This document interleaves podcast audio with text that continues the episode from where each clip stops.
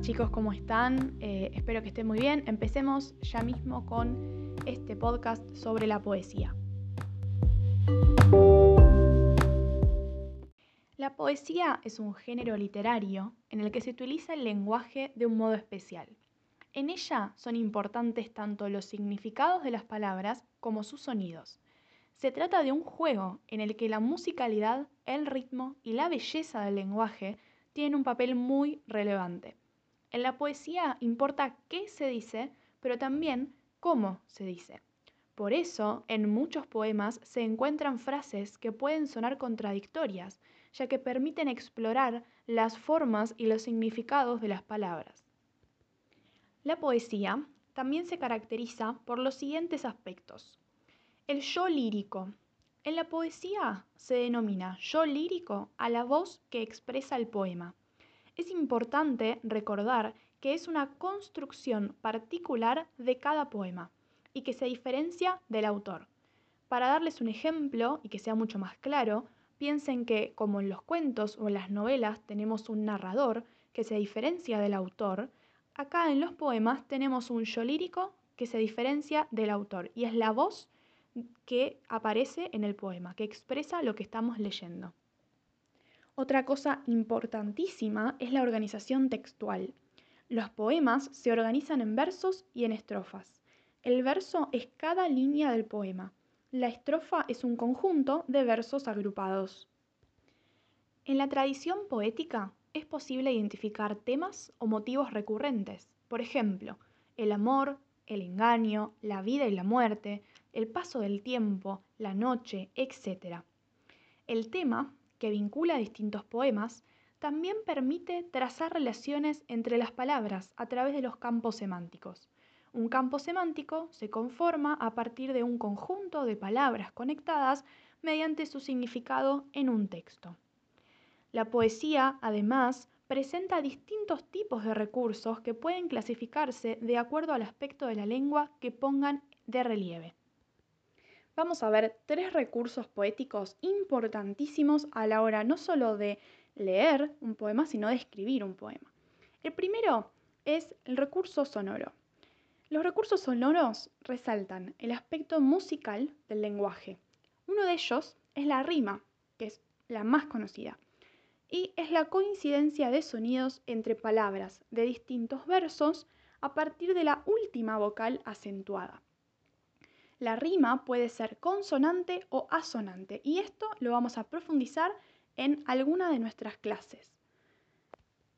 Por otro lado, y seguimos dentro de los recursos sonoros, tenemos la métrica, que es la cantidad de sílabas que componen los versos de un poema y su organización en estrofas. Esta estructura contribuye con la música y el ritmo de cada texto. A partir de su métrica, el poema se organiza en su aspecto fónico, en el sonido. Cuando los poemas no presentan coincidencia de sonidos entre sus versos y poseen una métrica irregular, se denominan poemas de verso libre. Tampoco se asusten con esto, que lo vamos a profundizar y vamos a ver ejemplos en poemas durante las clases virtuales. El segundo de nuestros recursos son los recursos semánticos, que parten del significado de las palabras y juegan con las relaciones que se pueden establecer entre los sentidos de cada término. Dentro de los recursos semánticos tenemos cinco para destacar.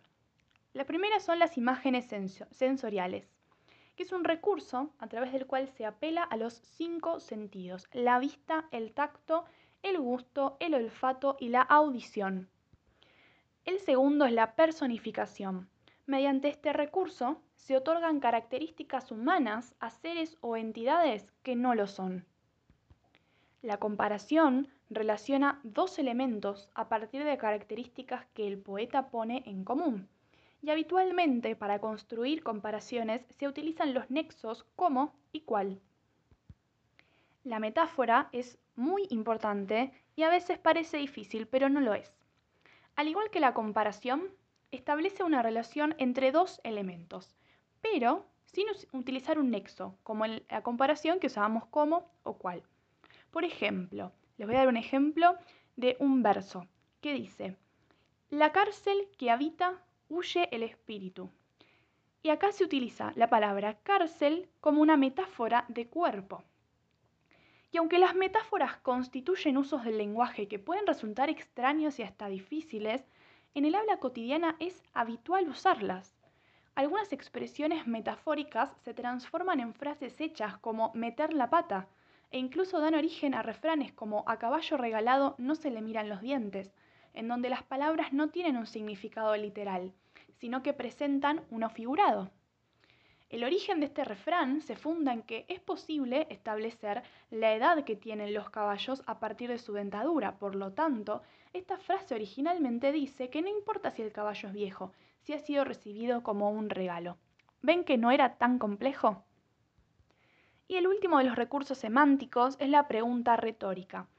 Y se realiza una pregunta para la cual no se espera ninguna respuesta. Dentro de los recursos poéticos tenemos el tercero y el último, que son los recursos sintácticos. Un recurso sintáctico recurrente en la poesía, aunque hay más, es el hiperbatón. Se trata de una alteración en el orden sintáctico habitual de las frases. Por ejemplo, semejante al que deja cuando cruza el cielo un meteoro, donde el orden tradicional hubiera sido un meteoro cuando cruza el cielo. Muchas veces sucede que la alteración del orden de la oración aporta nuevos significados al texto. Entonces es importante que entendamos que los recursos poéticos son herramientas que tiene el autor para escribir y decir lo que quiere decir, y el lector también hace uso de estas mismas herramientas para analizar y entender lo que se ha dicho.